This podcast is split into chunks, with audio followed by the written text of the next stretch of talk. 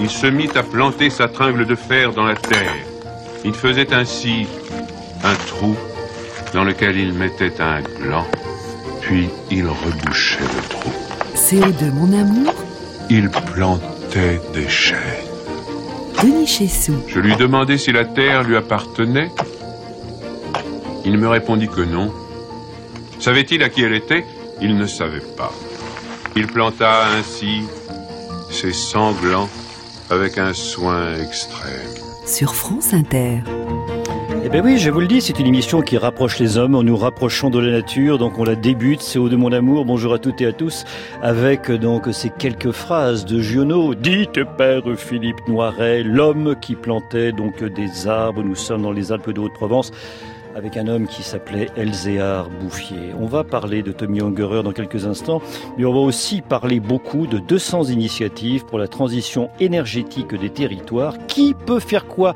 Eh bien, vous le pouvez, que vous soyez euh, citoyen dans une entreprise, que vous soyez dans une collectivité ou même l'État, si, si, eh bien oui, on peut des choses et ça va pas nous désespérer, bien au contraire. Nous travaillons aujourd'hui avec Antoine Gomez à la technique, Camille Blanes a préparé l'émission et c'est Hélène Bizio qui la réalise. Eh oui, Tommy, il aimait beaucoup la nature. Il aimait aussi les oies. Il me l'avait dit, c'est aussi les oies cendrées. Bah, justement, au parloir. Et cesser le feu général sur la ligne de front. Ouf, les oies vont enfin pouvoir souffler un peu en février.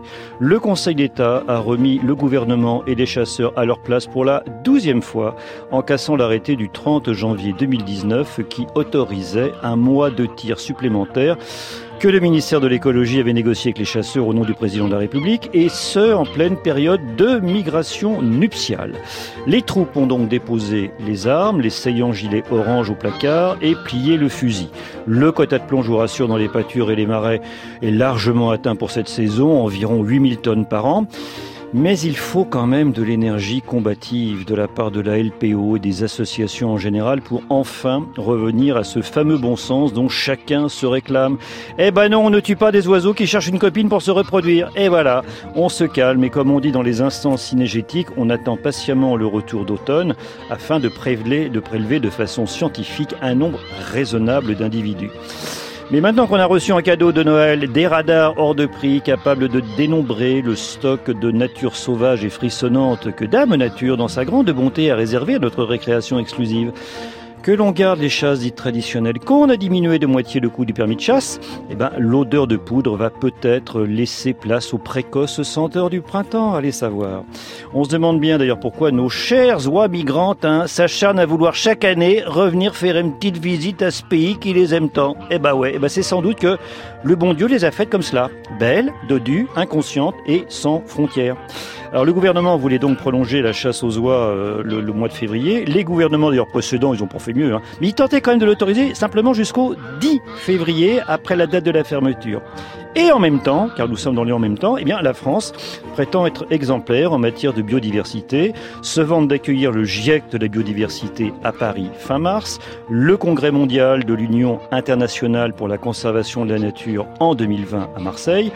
Comme quoi on peut être tout à fait européen et s'essuyer les pieds sur la directive oiseaux qui dit que les États membres ne doivent pas chasser les oiseaux migrateurs de retour sur leur lieu de nidification. Alors qu'importe hein, si les chasseurs sont incapables de distinguer les trois espèces d'oies après le 10 février, parce qu'en fait vous avez beaucoup de chasse de nuit. Et alors là, c'est pas forcément de la tarte. Et en fait, ceci est révélateur, peut-être un peu de notre politique environnementale actuelle qui sent bien sûr que le vieux monde est trop chaud, que les glaciers sont en pleurs, que la biodiversité, mère de toute vie, donc la nôtre, est en mode dégradé. Et l'homme ne pourra quand même pas s'extraire de la nature avec de l'intelligence artificielle, des algorithmes. Le vrai disruptif, comme on dit joliment aujourd'hui, est dans nos cerveaux. Dans cette révolution copernicienne, évidemment, toujours un peu angoissante pour les conservateurs que nous sommes tous un peu, mais aussi enthousiasmante pour ceux qui veulent trouver les ressources ensemble pour rebondir, ce que souhaite vraiment notre jeunesse. Alors la fraternité, certes, a pris un coup dans l'aile, comme les oies cendrées. Mais la coopération, ça, c'est du présent, c'est de l'avenir, c'est du positif. Alors que la France, cocorico, devienne un baltrap et un stand de tir permanent, non. On veut juste admirer une partie de la beauté du monde qui ne cause aucun dégât à nos cultures, juste aller au bal des oiseaux.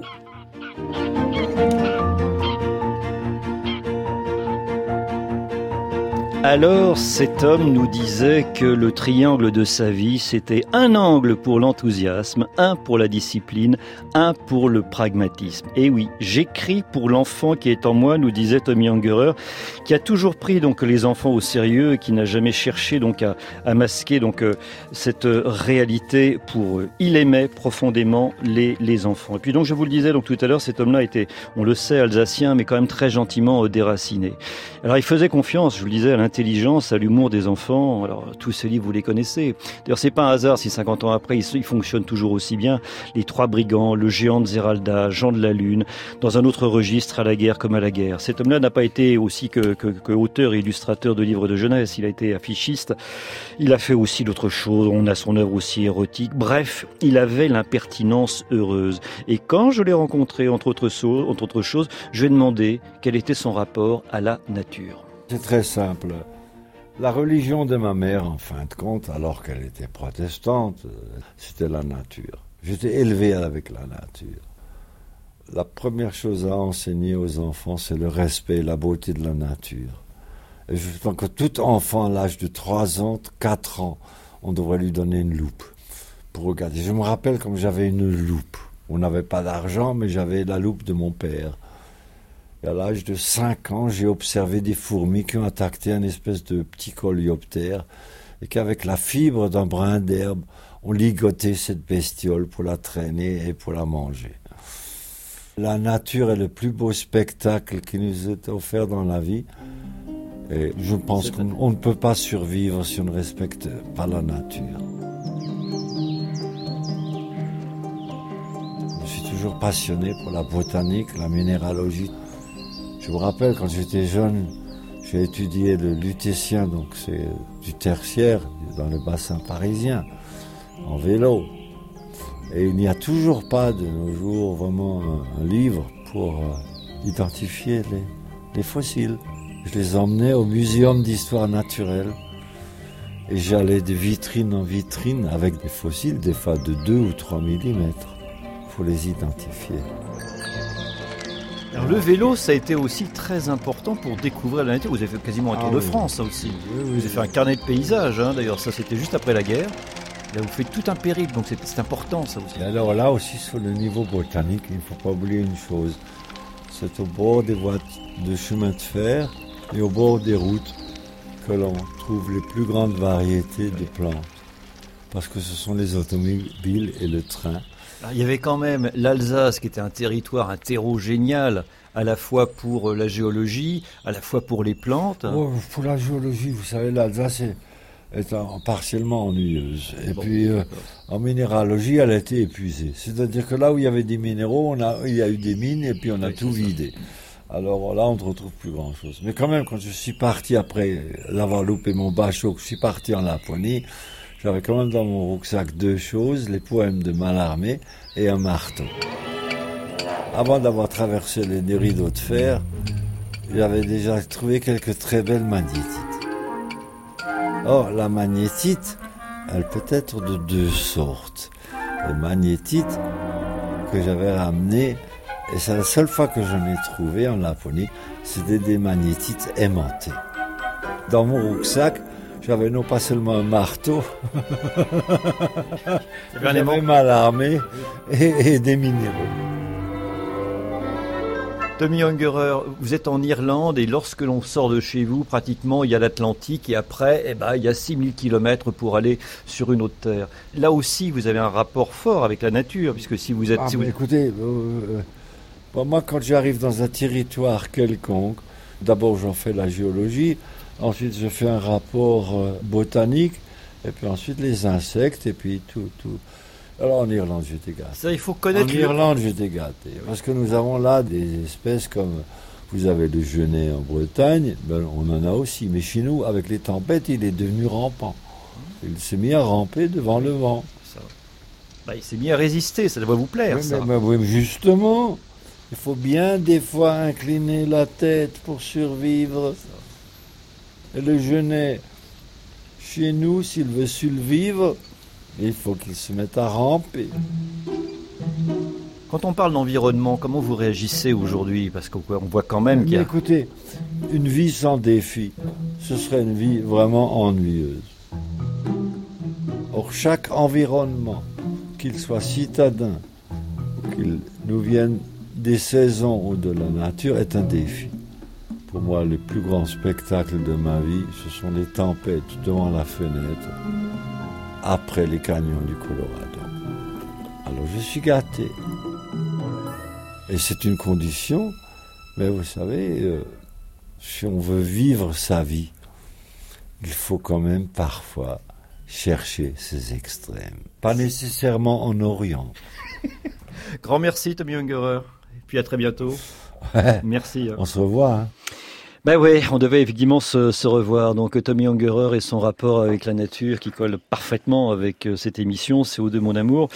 Et puis on va parler donc tout au cours de, de cette heure de 200 initiatives pour la transition énergétique des territoires qui peut faire quoi C'est aux éditions du Moniteur.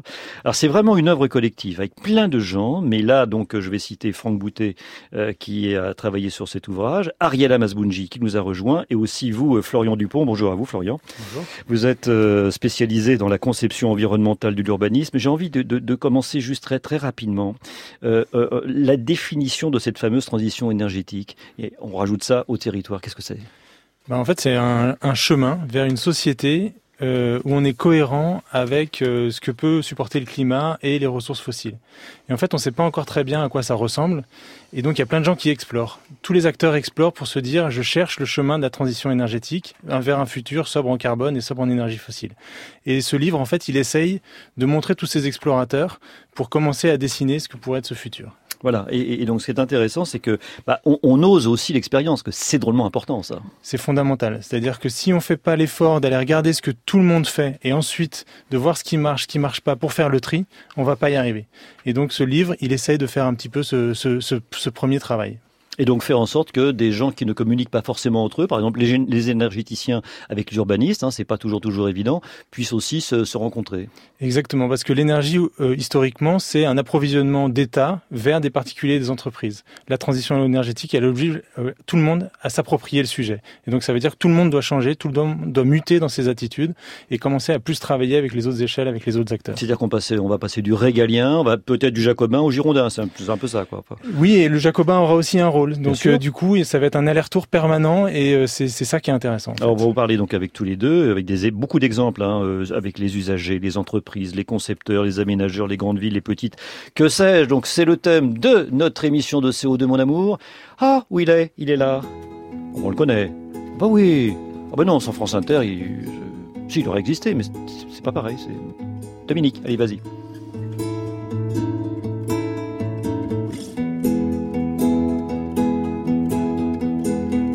Le lit était muet pourtant, à peine froissé les draps blancs, et j'avais oublié que tu m'aimais autant. Pas de signe d'emportement, ni de regard au firmament. Oui, j'avais oublié que tu m'aimais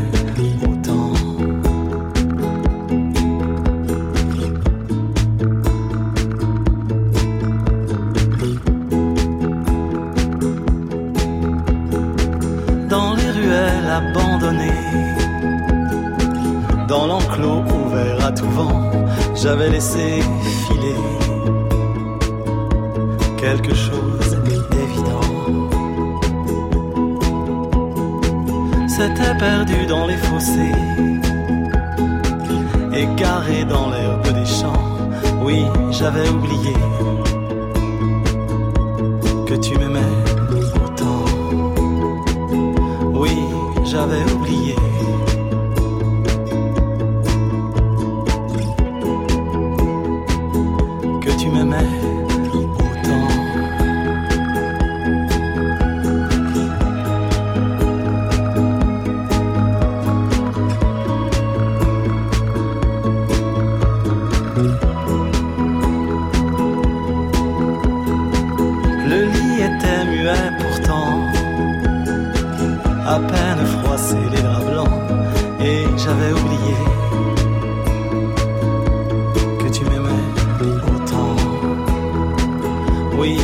j'avais oublié.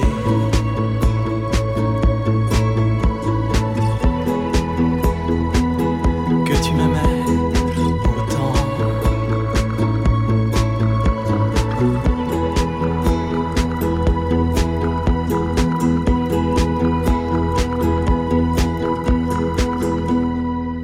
Bah oui, j'avais oublié que tu m'aimais autant. Bah c'est ça. Le, gars, il part et puis après, il oublie.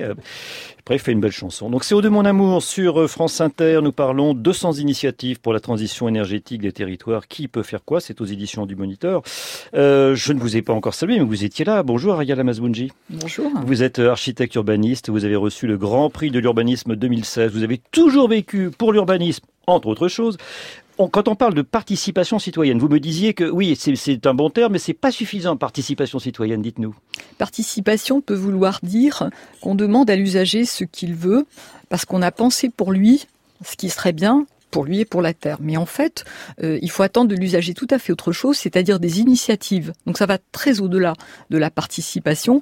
Et c'est pour ça d'ailleurs qu'on a commencé l'ouvrage par le rôle de l'usager au lieu de commencer par le rôle de l'État. Alors qu'en général, c'est ça. On, on attaque par l'État et hop, le- c'est l'eau de la Bah, pyramide en français, on est assez, en France, on est assez top-down. Ça. Euh, ça évolue très vite. La France évolue et c'est très encourageant. On commence à accueillir les initiatives des usagers, des associations et d'autres euh, bah, d'autres personnes. Alors qu'est-ce que je peux faire? Moi, je suis donc euh, usager, je suis citoyen. Ça veut dire que déjà, je peux choisir mon, mon énergéticien. hein. je peux maintenant, j'ai la possibilité de, de bifurquer si je le Voilà. souhaite. Voilà. Euh, je peux aussi me réunir avec d'autres personnes. euh, Bah, je peux surtout choisir mon logement. Je peux essayer de ne pas habiter à milieu de la ville, si toutefois euh, la, ma ville produit du logement accessible en cœur de ville, ce qui est un des grands problèmes de l'énergie. accessible Je- aussi financièrement. financièrement, Bien si je peux me le permettre. Ah oui. Et c'est un enjeu essentiel hein, de bien localiser l'habitat, de, de changer la manière dont on organise le territoire. Donc moi, je peux choisir d'habiter. euh, si j'habite pas en centre-ville, je peux habiter près d'un transport accessible. Euh, je peux aussi euh, prendre des initiatives par mon vote. Mhm. Ça n'est pas nul. Oui. Euh, je peux changer mes pratiques de mobilité. Je peux vivre sur la proximité, ce qui est tout à fait essentiel pour l'économie d'énergie, mais je peux aussi produire de l'énergie moi-même. Oui. Je peux choisir, comme vous l'avez dit tout à l'heure, je peux choisir mon opérateur. Les Allemands le font depuis assez longtemps. Ils choisissent leur mix énergétique, quitte à payer un peu plus cher pour avoir, pour, par exemple, ne pas avoir de charbon euh, dans leur mix et ne pas avoir du nucléaire. Alors eux, ils sont déjà au faire. double. hein. Ils sont déjà à peu près au double, les Allemands, donc euh, du, du kilowattheure. Mais ce qui est très intéressant, c'est toute la, toute la, euh, toutes les coopératives qui existent là aussi. Donc Florian Dupont, parce que donc vous en parlez, il y a 1000 coopératives quand même déjà qui existent en Allemagne. Alors ça vient d'une tradition hein, qui est née au milieu du 19e siècle. Il y avait déjà des coopératives de crédit qui accordaient des microcrédits aux paysans, ce qui veut dire qu'on était déjà un petit peu habitué à cela. Oui, puis c'est même un patrimoine, puisqu'en fait, euh, ça a été euh, euh, enregistré par l'UNESCO comme faisant partie d'un patrimoine euh, historique. Oui. Et donc, c'est important de valoriser ça. Et en fait, on a tendance à penser que ça n'existe pas chez nous, mais c'est pas vrai. Quand on a fait ce livre, en fait, on en rencontre plein. J'ai envie d'en citer une, par exemple, à Gradignan, Fourmicop, des habitants qui se, qui se réunissent. Comme ils disent, ils se regroupent pour mieux s'isoler. Donc, en fait, ils vont ensemble et ils commencent à réfléchir comment ils font pour isoler leur maison. Quels sont les mécanismes financiers, quels sont les, les, les moyens techniques? Et ils trouvent des solutions par eux-mêmes.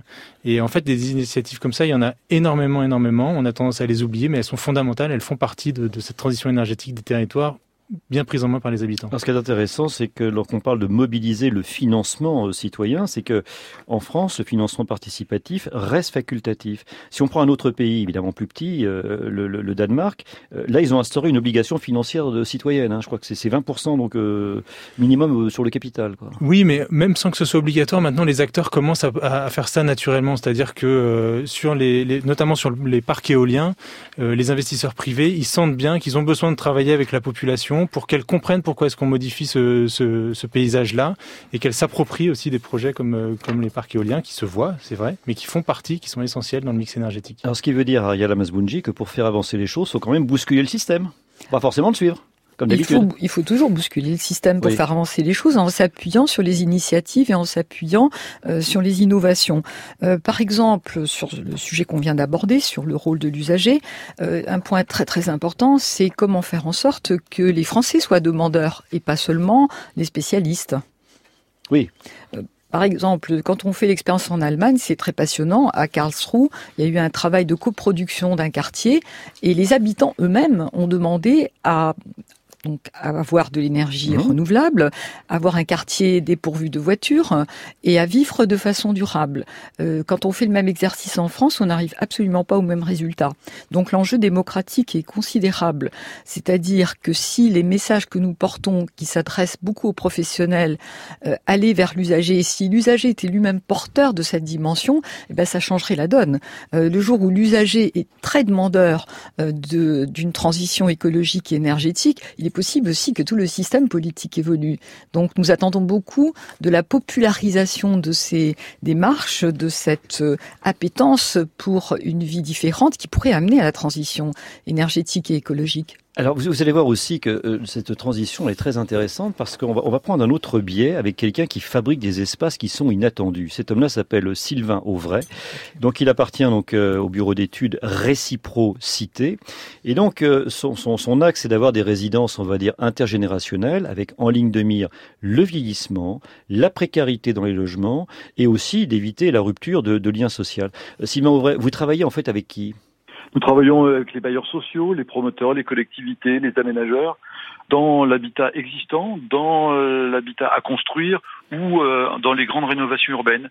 L'idée, c'est qu'au-delà de rénover les murs ou de travailler sur les murs, nous travaillons nous sur euh, la matière principale, c'est-à-dire les gens, Mhm. et en essayant de les rassembler autour de projets qui correspondent à leurs envies, à leurs compétences. On n'essaye pas de plaquer des projets sur des gens, mais de construire avec les gens à partir de ce qu'ils sont leur projet de, pour qu'ils s'impliquent dans leur lieu de vie, qu'ils en deviennent plus les acteurs que les consommateurs. S'impliquer dans son lieu de vie, ça veut dire donc qu'il y a des rencontres individuelles au départ? Oui, c'est-à-dire qu'on va les voir chacun, on voit avec eux ce qu'ils ont envie de faire, ce qu'ils sont, quel temps ils veulent y consacrer, et ensuite on va les réunir en fonction de ce qu'on aura détecté comme points qui les rassemblent. Et autour de ces points qui les rassemblent, on va euh, mettre en place avec eux une activité. Imaginons un jardin partagé. On a trouvé 10 personnes dans une résidence qui voulaient faire un projet de jardin partagé, mais ils savent pas ce que euh, monter un projet et ils ne l'auraient pas fait tout seuls. On va les faire se rencontrer autour d'ateliers, on va les aider à construire cette activité jusqu'à ce qu'elle soit vraiment définie dans ses moindres détails, qui a la clé, qui va être le président, qui va être le pré- président de l'activité, etc. Comment on va s'y prendre. On va essayer de mêler des compétences. Par exemple, on va régulièrement mettre des personnes âgées qui savent quand est-ce qu'on plante des carottes, quand est-ce qu'on, c'est quoi du chien dent, avec quelqu'un qui, lui, a les bras pour faire. La, la personne âgée, elle a plus envie, elle a plus jus. Et euh, on va fonder comme ça des couples, des groupes qui fonctionnent bien, qui sont riches, et ils vont développer cette activité. Et on va les accompagner pendant deux ou trois ans pour que cette activité se mette réellement en place. C'est-à-dire que vous avez un collaborateur qui va être sur site et qui va suivre Oui. véritablement l'activité. hein. Oui, oui, le, le- ça repose notre, notre action sur un triptyque, c'est-à-dire un collaborateur qu'on appelle le gestionnaire animateur, donc qui va aider les gens à, à démarrer et à régler les problèmes qui inévitablement vont se poser au- à- lors de la mise en place de l'activité, la réorienter, etc. Euh, gérer les conflits euh, de personnes des fois. euh, et puis c'est pas parce qu'on sait faire du jardin qu'on sait tenir une réunion, qu'on sait faire un compte rendu, qu'on sait tenir une caisse. Mmh. Et on va en même temps on va former les gens, c'est-à-dire que les gens ils vont y trouver de la production agricole, par exemple, hein, ils vont consommer leurs carottes, donc ils vont ils vont lutter contre, ils vont se trouver des marges de manœuvre économiques, ils vont trouver des affinités avec leurs voisins et en même temps ils vont s'incrémenter, j'aime pas trop ce mot-là, mais enfin ils vont se former, ils vont sortir de ce truc-là plus riche économiquement et surtout plus riche humainement en termes de formation.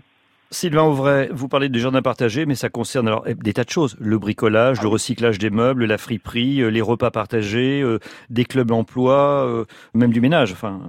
C'est exactement ça. C'est-à-dire que, et comme on vient pas plaquer un système et qu'on part des gens tels qu'ils sont, aucun projet en France que l'on mène est égal à un autre, puisqu'on part à partir de ce que sont les gens, de ce qu'ils ont envie de faire. Et par exemple, en termes d'emploi, c'est extrêmement riche. C'est-à-dire que les personnes âgées ou d'autres personnes qui ont des réseaux et en font bénéficier tout le monde. Et on est très efficace dans les petits clubs d'emploi qui se montent dans les résidences, dans une grande partie des résidences. Les gens réaccèdent à l'emploi grâce à des réseaux d'amitié, quoi. Sylvain Auvray, quels sont les gains aussi? Est-ce qu'il y a des gains, euh, on va dire, financiers? Bien sûr. Pour vous donner une idée, quand les gens euh, vont jusqu'à ce qu'on appelle un accord collectif dans une résidence, c'est-à-dire qu'ils vont prendre en charge le ménage, la tonte de la pelouse, le petit bricolage, le remplacement des ampoules, etc., quelqu'un qui va s'impliquer, pour vous donner un ordre d'idée, environ une demi-heure par mois, il va gagner un mois de loyer à peu près en baisse de charge. Donc c'est loin d'être négligeable, c'est pas du tout anecdotique. Alors vous travaillez dans le périurbain, vous travaillez en ville, je sais que vous augmentez euh, tous les ans, vous multipliez par deux votre activité. Si on doit prendre une image, quelle serait-elle? Ah, euh, pour faire simple, c'est un peu caricatural, mais je dirais qu'on est euh, un peu le blablacar de la résidence. C'est-à-dire qu'avant, une voiture roulait toute seule, elle dépensait de l'énergie, elle, polluait un tout petit peu, elle conduisait une seule personne. Aujourd'hui, on met plusieurs personnes dans la voiture. Celui qui conduit, il gagne. Ceux qui sont transportés, ils gagnent. La planète, il gagne. Tout le monde y gagne. On a créé de la valeur économique et de la valeur humaine. Les gens se parlent sur euh, un système existant. On peut développer de la, de la valeur. Et c'est comme ça que, que vit et que travaille Réciprocité. Et ça fait donc partie de la transition énergétique de ces territoires. Donc euh, Réciprocité, vous avez le site sur le celui de CO2 Mon Amour. Vous en avez l'habitude. Florian Dupont, je me retourne donc de nouveau vers vous. Euh, la semaine dernière, donc je faisais une émission sur la vallée de la de, la chimie, tout en précisant quand même, en rappelant une toute petite chose très très rapidement. J'ai eu quelques mails, mais enfin je l'avais dit, mais c'était pas le cœur du sujet, que le végétal, la biodiversité ne vont pas remplacer le pétrole, qu'il faut un vrai équilibre à trouver entre la matière organique dont la nature a besoin et puis les besoins industriels. Si on dépouille évidemment la nature, ça n'a absolument aucun sens.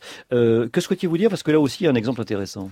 L'exemple de Lyon, il est intéressant parce que quand les élus lyonnais font le bilan carbone de la métropole, ils se rendent compte qu'en fait, en tant qu'élus, en tant que public, ils ont la main que sur 25% des émissions de carbone. Et donc, ils se disent, en fait, il faut qu'on travaille avec les entreprises, sinon on va, on va pas y arriver. Et donc, ils font une conférence des acteurs économiques pour les emmener avec eux. Et ça, c'est un des messages de ce chapitre-là, qui est de dire, on a besoin de travailler avec les entreprises petites et grandes. Et en fait, on se rend compte qu'il y en a beaucoup qui sont mobilités. C'est assez paradoxal de, voir que, par exemple, les géants de l'Internet, c'est évidemment ceux qui sont avec nous, ils contribuent à la pollution liée à l'Internet, mais c'est aussi ceux qui investissent le plus dans les euh, énergies solaires aujourd'hui. Donc on va être en permanence dans ces paradoxes-là, dans, le cadre de cette transition, et donc il faut qu'on apprenne à les gérer et puis à, à, à pérer des choses intéressantes, y compris chez les entreprises. Quelques mots, s'il vous plaît, du saut énergétique à la néerlandaise. Qu'est-ce que c'est ça? Alors ça, c'est une Energisprong, donc c'est une, une, une, entreprise qui est en train de s'implanter en France après une expérience. Energisprong. Energisprong, ça veut dire ça veut dire saut énergétique en, en, en, en hollandais. Et en fait, c'est des gens qui travaillent sur la réhabilitation massive des maisons individuelles euh, en essayant de les garder occupés. C'est-à-dire qu'en une semaine ou deux, vous restez chez vous et ils sont censés euh, venir plaquer de l'isolation qui rend votre maison plus énergétiquement performante. Et donc ça, c'est le genre de solutions qui sont pas encore abouties, qui sont pas encore généralisées, mais sur lequel, vers lequel il faut tendre parce qu'on a besoin de trouver des choses un petit peu systématiques. Et lorsque l'on regarde aussi les villes, là je clique sur la case ville, quand on dit réinventer Paris, euh, je trouve très intéressant aussi parfois certains paradoxes. On, on, se dit que parfois c'est plus cher de mettre dans certains cas des, des, des panneaux photovoltaïques plutôt que de, que de penser donc à euh, euh, d'autres manières de faire directement avec, euh, avec, avec les maisons, avec les habitations. Exactement, c'est-à-dire que dans cette, dans, cette réflexion énergétique, on doit toujours se dire comment j'utilise les euros qui sont à ma disposition. Et en fait, on est toujours en train de faire des arbitrages quand on est concepteur, quand on est promoteur, quand on est élu. Et là, l'exemple de Réinventer Paris qui a été porté par l'agence Franck Boutet Consultant, c'est de dire, plutôt que de mettre de l'argent dans des panneaux photovoltaïques, je vais mettre cet argent à, au service de la rénovation d'autres personnes, parce qu'en fait, pour un euro investi, je vais avoir beaucoup plus de kilowattheures euh, évités. Donc, c'est des montages qui sont nouveaux, qui réinterrogent complètement les manières de faire, qui sont pas simples à monter, mais qui sont très performants du point de vue de, de la transition énergétique. Alors, on poursuit ce voyage dans la transition énergétique. Je vais vous emmener dans quelques instants du côté des Hautes-Alpes, parce qu'on aime bien aussi aussi entre les grandes villes, les métropoles, mais aussi les petites communes. Et c'est sur France Inter. Oh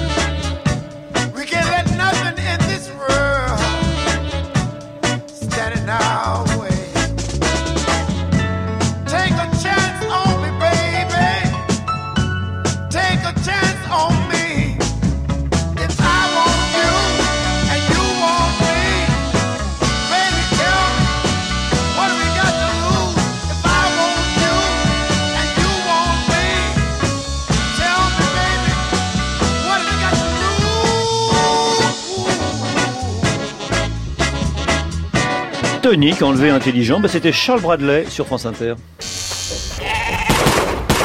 Si vous pensez qu'il est urgent de ne rien faire, que le monde et l'environnement sont en pleine forme,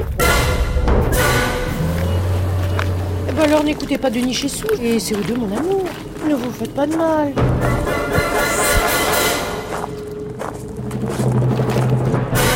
Oui, c'est Hélène Bizio, c'est absolument déchaîné donc sur ce jingle merveilleux. Euh, donc Ariela Masbounji, 200 initiatives pour la transition énergétique des territoires aux éditions du Moniteur. Cette relation ville-campagne, elle est indispensable. On le voit, on le comprend évidemment avec les gilets jaunes, encore plus aujourd'hui, mais c'est fondamental de, coopérer. D'ailleurs c'est le maître mot aussi de cet ouvrage. Hein, c'est vraiment la coopération. Absolument, et c'est ce qui est très difficile en France. Nous avons 36 000 communes malgré les structures intercommunales, euh, l'efficacité de la coopération est pas tout à fait toujours au rendez-vous. En plus, on a un modèle urbain qui laisse faire l'étalement urbain, les centres commerciaux, dont d'ailleurs euh, qui ne sont pas tout à fait sans lien avec les gilets jaunes. Alors coopérer, c'est pas simple, et pourtant c'est indispensable quand il s'agit d'écologie à grande échelle et pas seulement sur l'énergie. Par exemple, la question de l'eau, des inondations, elle se gère pas à l'échelle de la ville. La question de la qualité de l'air, et bien sûr la question de l'énergie. Si je prends l'exemple de Francfort, c'est très intéressant parce que Francfort euh, travaille avec son Interland pour produire de l'énergie parce que la Interland, ville, son Interland, c'est-à-dire tout le territoire qui est autour, hein, euh, qui est en mesure de, de l'aider à fabriquer de la biomasse qui va desservir le territoire. Donc il y a une solidarité ville-campagne qui est tout à fait indispensable. Mais il faut aussi imaginer comment la ville peut servir la campagne. Et on peut aller même jusqu'à des utopies, imaginant que avec le développement des nouvelles technologies, les gens vont pouvoir se déplacer en autopartage, travailler chez eux. Si on développait les villages autour des villes, euh, en évitant les lotissements, en faisant en sorte que les gens puissent travailler chez eux, vivre sur la proximité euh, dans des endroits magnifiques, en réhabilitant les villages, c'est-à-dire en réutilisant les bâtiments existants, ça veut dire en, en dépensant moins d'énergie grise, on pourrait peut-être fantasmer sur un modèle urbain formidable où les gens pourraient habiter et travailler euh, loin des villes tout en venant de temps en temps en ville. Euh, mais euh, il faut ouvrir l'imaginaire et rendre possible les coopérations réciproques entre la ville et la campagne. Ouvrir l'imaginaire en prenant de l'altitude. On va partir donc dans les Hautes-Alpes. Nous sommes pas loin de Briançon. On est à 4 km et demi de Briançon. Une petite route qui monte 490 habitants. Nous arrivons où cela À Puy-Saint-André. Alors nous avons en face à nous Vauban qui a fortifié Briançon. Bon, il s'occupait très peu d'énergie quand même à l'époque. Euh, on, a l'ouverture de la vallée l'Isoard, on a la Durance qui est à nos pieds, le bleu 05 des Hautes-Alpes dans le ciel, et puis Pierre Leroy, donc euh, qui est maire de sa commune, homme issu du milieu hospitalier, qui est un homme qui travaille sur le préventif et non sur le curatif, un homme engagé.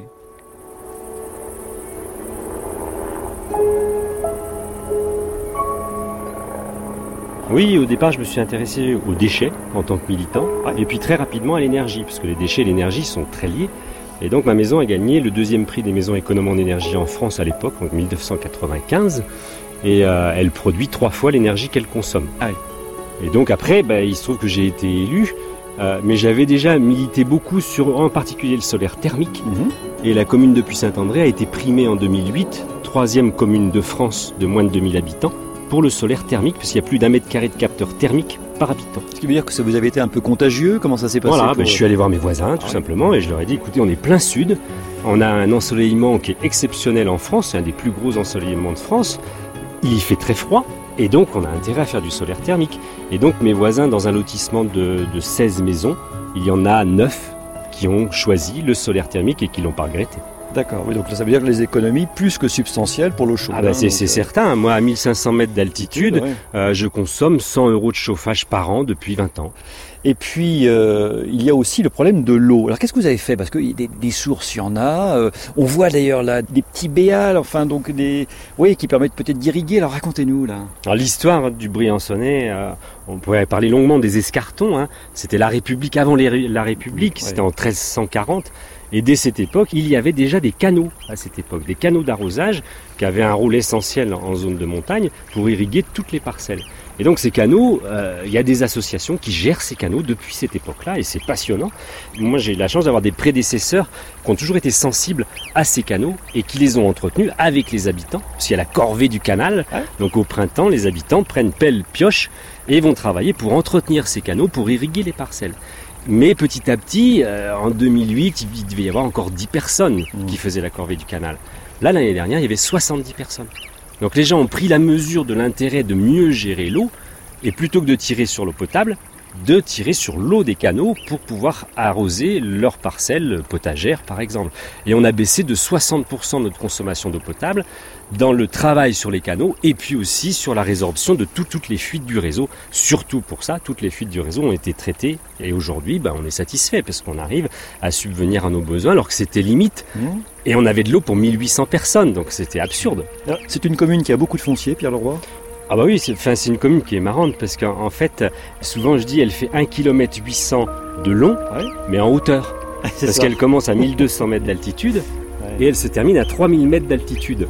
Donc euh, dans les alpages, tout en haut. Là, on se retourne, effectivement, on voit d'ailleurs la limite très très bien hein, de, du Mélèze qui va s'arrêter, et puis donc après, entretenu par l'homme, hein, évidemment, tous ces alpages, mais après c'est les cailloux et le minéral, et puis on a un bout du téléphérique, là, ce qu'on appelle le Prorel, là, qui vient de Briançon. Et donc là-haut, il y a les alpages. Et j'ai eu aussi la chance d'avoir un prédécesseur qui était très sensible à l'agriculture et au foncier et qui a créé ce qu'on appelle une association foncière pastorale. C'est-à-dire qu'il a, entre guillemets, récupéré les parcelles des propriétaires qui restent propriétaires mais qui n'en ont plus l'usage. Et toutes ces parcelles sont collectées, ça représente 1000 hectares de terrain, et qui sont louées à des agriculteurs. Et donc après, nous, on donne un loyer aux propriétaires, mais ça évite un remembrement. En fait, les gens restent propriétaires, mais il y a des vaches, il y a des chèvres, il y a des moutons sur ce territoire-là. Et donc, avec l'association foncière pastorale, on arrive à louer euh, à peu près 850 hectares sur le territoire et on installe des maraîchers maintenant à 1500 mètres d'altitude. On cherche des maraîchers qu'on sélectionne avec un jury et qu'on installe sur le territoire, parce que on le sait très bien, dans nos régions, l'autonomie alimentaire, c'est rien du tout. Mmh. Donc il faut impérativement développer les circuits courts sur l'agriculture et lutter contre la spéculation foncière. Pour ça, on a, on a passé une convention avec la SAFER et nous avons acheté 300 parcelles de terres agricoles, là, depuis 2008. Toutes les parcelles agricoles, on fait préempter mhm. par la SAFER, on les achète, ou alors on laisse des agriculteurs s'en emparer et on lutte contre la spéculation foncière de cette façon-là.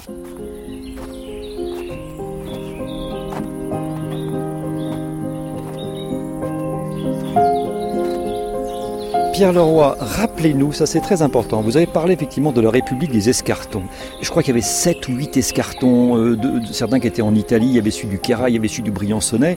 C'était quoi ces escartons face au Seigneur et surtout face au roi? C'était quoi ça C'est un truc incroyable, hein. Euh, et, je trouve que les Briançonnais ne sont pas assez fiers de cette histoire, parce que quand même en 1341, eh c'est 650 ans avant nous, là, les gens qui habitaient sur ce territoire ont décidé de faire preuve d'autonomie et de travailler ensemble. Et je lisais l'autre jour. C'était euh, l'ancêtre des communautés de communes, quoi, les escartons en gros. Non, c'était carrément une république. oui, d'accord. Mais... Voilà, oui, c'était un rassemblement, pour créer. On battait monnaie sur le territoire. Ah, voilà. C'était quand même pas ah anodin. c'était la révolution avant la révolution. Ça. Et ça, euh, il y a 650 ans. Et, et, je disais aux quatre présidents de la communauté de communes, j'ai été élu président du pays Grand Briançonnais, et je leur disais, moi, ce que je souhaite, c'est qu'on fasse aussi bien mieux, peut-être pas, mais en tout cas aussi bien que nos prédécesseurs il y a 650 ans qui disaient quand un de nos territoires s'effondre, les autres sont là pour le relever. La sève, qu'est-ce que c'est la sève?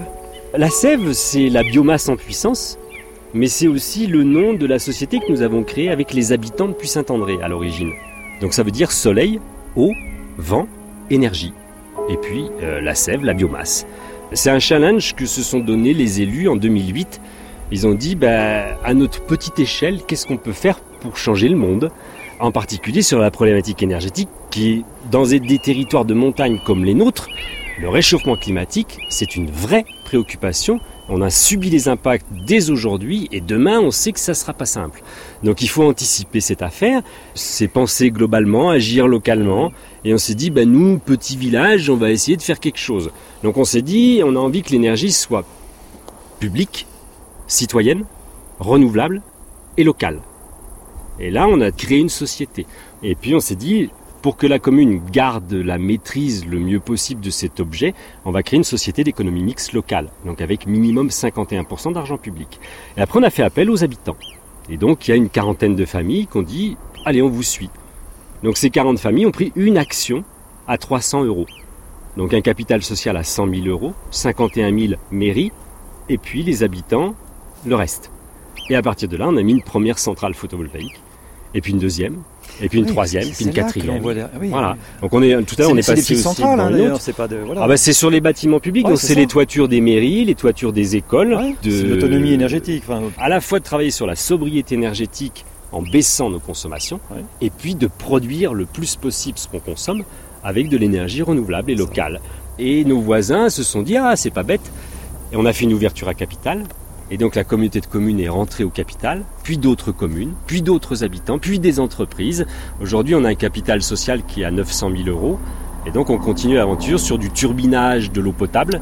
Donc ça, euh, c'est important. Alors racontez-nous parce qu'on est encore à côté de ce canal. Donc le turbinage de l'eau potable, comment, comment ça se passe? Là on a des conduites. Nous deux on est en montagne, hein, comme je le disais. La plupart du temps, l'alimentation en eau potable des habitations, elle transite par 300 mètres de chute sur des canalisations. Voilà. Et puis chez nous, pour éviter la surpression dans ces conduites, on installe ce qu'on appelle des brises-charges. Ça brise la charge de l'eau qui vient dans la conduite. Ben en fait, nous, on enlève les brises-charges et à la place, on met des turbines Pelton pour produire de l'énergie. Donc c'est utiliser la chute de l'eau, tout simplement, qui va à notre robinet pour produire de l'énergie. C'est possible, ça fonctionne. Il faut qu'on arrive à baisser nos consommations. C'est la priorité d'abord, avant de produire des énergies renouvelables. C'est difficile parce qu'on est vraiment sur du comportemental. Là. Et eh oui, là c'est complexe. Et puis euh, produire de l'énergie renouvelable, ben, c'est assez facile. Il suffit d'acheter et on fait. Euh, changer des comportements, euh, dire aux gens d'isoler leur maison, c'est un investissement dont la rentabilité sur du plus long terme. Mm. C'est plus difficile à mettre en œuvre. Pierre Leroy, donc on va se quitter. Moi, je vais redescendre votre grande côte, la bicyclette. Euh, super. Qu'est-ce que l'on peut vous souhaiter? D'être capable de faire ensemble. Et donc, il faut qu'on se serre les coudes et qu'on soit ni pessimiste ni optimiste, mais actif et réaliste. Et ça, c'est possible. Bah, c'est possible, comme ces 200 initiatives hein, pour la transition euh, énergétique. Et d'ailleurs, d'ailleurs, euh, cet exemple est dans votre ouvrage euh, à, tous les deux. Donc aujourd'hui, ils en sont à 18 centrales photovoltaïques publiques et puis aussi de copropriété. Ils vont pour certains passer à l'autoconsommation. Ils y sont pas encore, mais ils, vraiment ils y réfléchissent. Et puis ils vont signer donc un contrat de transition écologique et solidaire avec Emmanuel Vargon. Ce sera donc au mois d'avril prochain. Et d'ailleurs, ils recevront le 2 avril aussi Cyril Dion pour parler de ces 36 communes en transition. Je voulais saluer aussi quand même le boulot, mais euh, depuis des années, d'Environnement Magazine. Et dans le numéro de janvier-février d'Environnement Magazine, eh bien, il y a énergie, le financement citoyen alimente les territoires. Voilà. Donc je les remercie parce qu'ils font vraiment un travail euh, formidable. Comme d'ailleurs aussi la maison écologique. La maison écologique, alors ils sont plus axés évidemment sur, euh, sur la maison. Et alors nous, si on élargit un petit peu le, spectre avec vous, donc Ariela Masbounji, parlons donc aussi de la mutualisation extrêmement importante. Oui, mutualiser, c'est très important parce que on est en train de fabriquer des sortes avec les écoquartiers notamment ou les bâtiments vertueux, on fabrique des maisons en ruine avec euh, des baignoires en or. Ah, c'est joli, ça, et en ruine à ça pose problème, c'est-à-dire que ce qui serait bien, c'est que la baignoire soit un peu moins en or et qu'elle diffuse un peu d'argent autour et un peu de qualité. Et euh, nous, notre objectif, c'est vraiment que cette transition énergétique touche tout le monde et touche les gens les plus en difficulté et que tout toutes les initiatives qui sont prises pour améliorer l'architecture, les quartiers, servent tout le monde. Et, donc, dans cet esprit, la mutualisation, c'est essentiel. Parce que dans les nouveaux quartiers, euh, grâce aux nouvelles normes de l'État, grâce à l'investissement des architectes, des urbanistes et des aménageurs, c'est-à-dire ceux qui mettent en œuvre les projets, on arrive à faire vraiment des quartiers très très vertueux et, de grande qualité. Mais alors, ce qui est formidable, c'est quand ils arrivent à faire bénéficier l'environnement. C'est le cas, par exemple, à Bordeaux avec l'opération Ginko au bord du lac, qui, grâce à sa centrale de biomasse, euh, dessert le grand ensemble qui est à côté. On a tiré un peu les tuyaux et voilà, et ça nourrit le grand ensemble qui est à côté. Clichy-Batignolles. Et Clichy-Batignolles, euh, bah, c'est, c'est, ils ont, ils sont pas tout à fait arrivés à euh, travailler sur l'environnement euh, au sens large du terme. Ils ont eu des blocages, mais ils sont quand même arrivés à mutualiser. Mais ce qui est vraiment très intéressant, c'est la Alpajol à Paris, qui est elle-même une véritable centrale solaire, qui est, qui, en fait, c'est une opération qui est faite de petits équipements, d'équipements, mmh. d'écoles une auberge de jeunesse, et ben elle dessert l'ensemble du quartier, qui est un quartier populaire en difficulté. Elle fait bénéficier ce quartier de l'énergie solaire et également euh, de la collecte des eaux. restons à Paris avec qui? Avec Camille.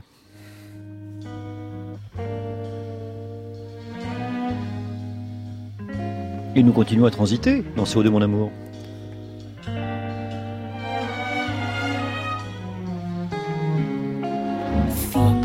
Le long du canal, les escaliers des cartes postales, c'est fini.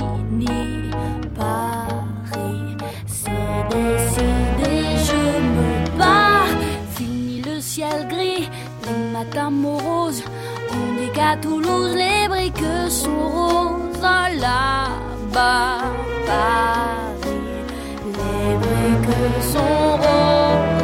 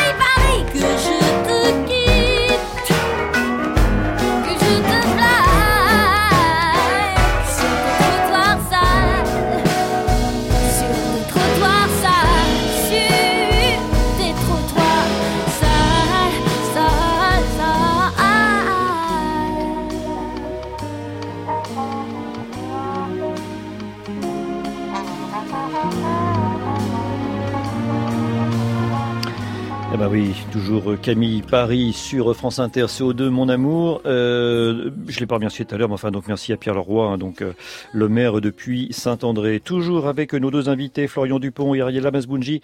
On a parlé de mutualisation. Ok, très bien, mais il y a quand même aussi des petits points de blocage qui existent, c'est moins qu'on puisse dire, dans notre pays. Bah, la loi n'est pas forcément toujours faite pour mutualiser les choses. On l'a vu par exemple avec le réseau de chaleur de Saclay. Il a fallu euh, changer la loi pour ça. Et aujourd'hui, il y a beaucoup de réflexions en cours sur comment est-ce qu'on autoconsomme collectivement, c'est-à-dire à plusieurs, consommer l'énergie qu'on produit. Et donc aujourd'hui, par exemple, il y a des limitations sur la puissance des installations photovoltaïques qui bloquent ces développements-là. Et là, on voit bien qu'il y a des, des interactions entre l'État qui fait les lois, entre les gestionnaires de réseau, entre les promoteurs, les énergéticiens qui ont envie. Et ça, c'est des choses qui se travaillent en ce moment. Il y a une loi qui est en, qui est en débat. Il y a beaucoup de, de lobbying, de Mhm. consultation autour de ce sujet-là, et c'est en train de, en train de se faire, et on a besoin que ça bouge si on veut aller vers ça. Et d'ailleurs, ce qui s'est passé à Saclay est intéressant parce que donc c'est là que l'on a regroupé, on va dire toute notre, on a voulu faire une Silicon Valley donc sur le plateau de Saclay dans l'Essonne. Euh, et, et en fait, on se rend compte que les expérimentations dans ce genre de cas ne sont pas techniques, mais elles sont juridico-financières parce que vous avez les gens du nom qui restent vraiment accrochés. Il faut que ça reste absolument comme c'était, et, et, et puis les autres qui se disent ah ben non, attendez, là, là on peut peut-être essayer de passer. Et ils y sont arrivés parce que ça voulait dire que derrière, concrètement, il y a eu un réseau de chaleur et de froid qui s'est trouvé en commun pour, euh, l'ensemble, on va dire, de ces lieux. Oui, c'était un, une approche très visionnaire de l'établissement public de l'État avec des blocages terribles parce qu'il fallait porter juridiquement, administrativement et financièrement l'opération et les élus n'étaient pas prêts à le faire. Donc le patron de l'établissement public de l'époque, Pierre Vels, qui est aussi Grand Prix de l'urbanisme, a, mouillé la chemise. Il a porté cette chose pendant sept ans, euh, je dirais pratiquement contre, euh, contre l'État. Il a pris un, un risque absolument formidable et aujourd'hui ça marche très très bien. Donc on a besoin pour avancer de gens qui prennent des risques et pratiquement qui osent être contre la loi dans Alors, certains cas. On a donc, on a parlé des usagers, des entreprises, euh, les opérateurs immobiliers. Enfin, on, on, on peut parler vraiment de beaucoup de choses. Euh, mais on picore dans cet ouvrage. Les bailleurs, en un mot quand même, c'est extrêmement important parce que là aussi il y a des, des, des, des nouveautés intéressantes. Oui, c'est important de le dire parce qu'aujourd'hui on parle beaucoup des promoteurs qui changent énormément, mais historiquement les bailleurs sociaux, donc les gens qui gèrent les logements sociaux, ont beaucoup porté ces sujets-là. Je pense par exemple à Villogia qui a énormément travaillé la question de la performance énergétique de ces bâtiments. Donc notamment en labellisant beaucoup de bâtiments passive house. Je ne sais pas si je suis convaincu que c'est exactement la manière de faire, mais en tout cas ils essayent. Et encore une fois, on revient à cette question de innover, tester, voir si ça marche, et du coup apprendre pour se construire petit à petit euh, dans, dans cette idée de la transition. Alors, qu'est-ce qui vous rend profondément optimiste aujourd'hui? Parce qu'on a besoin de ça. On ne dit pas que tout va être résolu loin de là. On n'est pas des bisounours, mais quand même, il y a quand même toute une effervescence qui existe. Simplement, ça fait peut-être pas encore sens complètement. D'abord, quand on est urbaniste, on est obligatoirement optimiste parce que tout s'oppose à ce qu'on veut faire. Euh, mais être optimiste, c'est s'appuyer justement sur les avancées. Ce qui est formidable, c'est que tout le monde s'y met. Et les progrès en la matière sont considérables, la sensibilisation, y compris de la population, est très grande, l'énergie est rentrée dans le projet, euh, et euh, réellement c'est à l'ordre du jour, et les appels à initiative, et notamment les réinventer, ont, ont mis vraiment l'énergie au cœur de tous les Et projets. on a besoin des États. Extrêmement important là aussi. On hein. a besoin de l'État comme on a besoin de tout le monde et ça veut dire que les États doivent collaborer entre eux et qu'on doit accepter aussi ce, ce- ce rôle central de l'État qui a aussi ces- cette importance-là. Mais sans bloquer les choses. Sans bloquer les choses et puis voir ça, comme vous le disiez, avec euh, enthousiasme. Moi, je trouve notre époque formidable. J'ai commencé à travailler, les gens euh, étaient pas intéressés par l'énergie. Aujourd'hui, tout le monde s'y intéresse, donc ça veut dire que ça va bouger. Merci Antoine Gomez à la technique aujourd'hui, à Camille Blanès qui a préparé cette émission. On l'a fait ensemble, bien évidemment, tous. Hélène Bizio qui l'a réalisé, à Thierry Dupin qui a choisi les disques, Anne Gouzon donc qui nourrit les sites. Et puis, bah, semaine prochaine, on fera un petit tour du côté de l'agriculture, mais je vous en dirai plus. Euh, rediffusion entre 5h et 6h du matin. Le podcast, abonnez-vous, n'hésitez Et puis les petits bateaux, vous savez quoi? Eh ben, Ce sera demain à 19h54.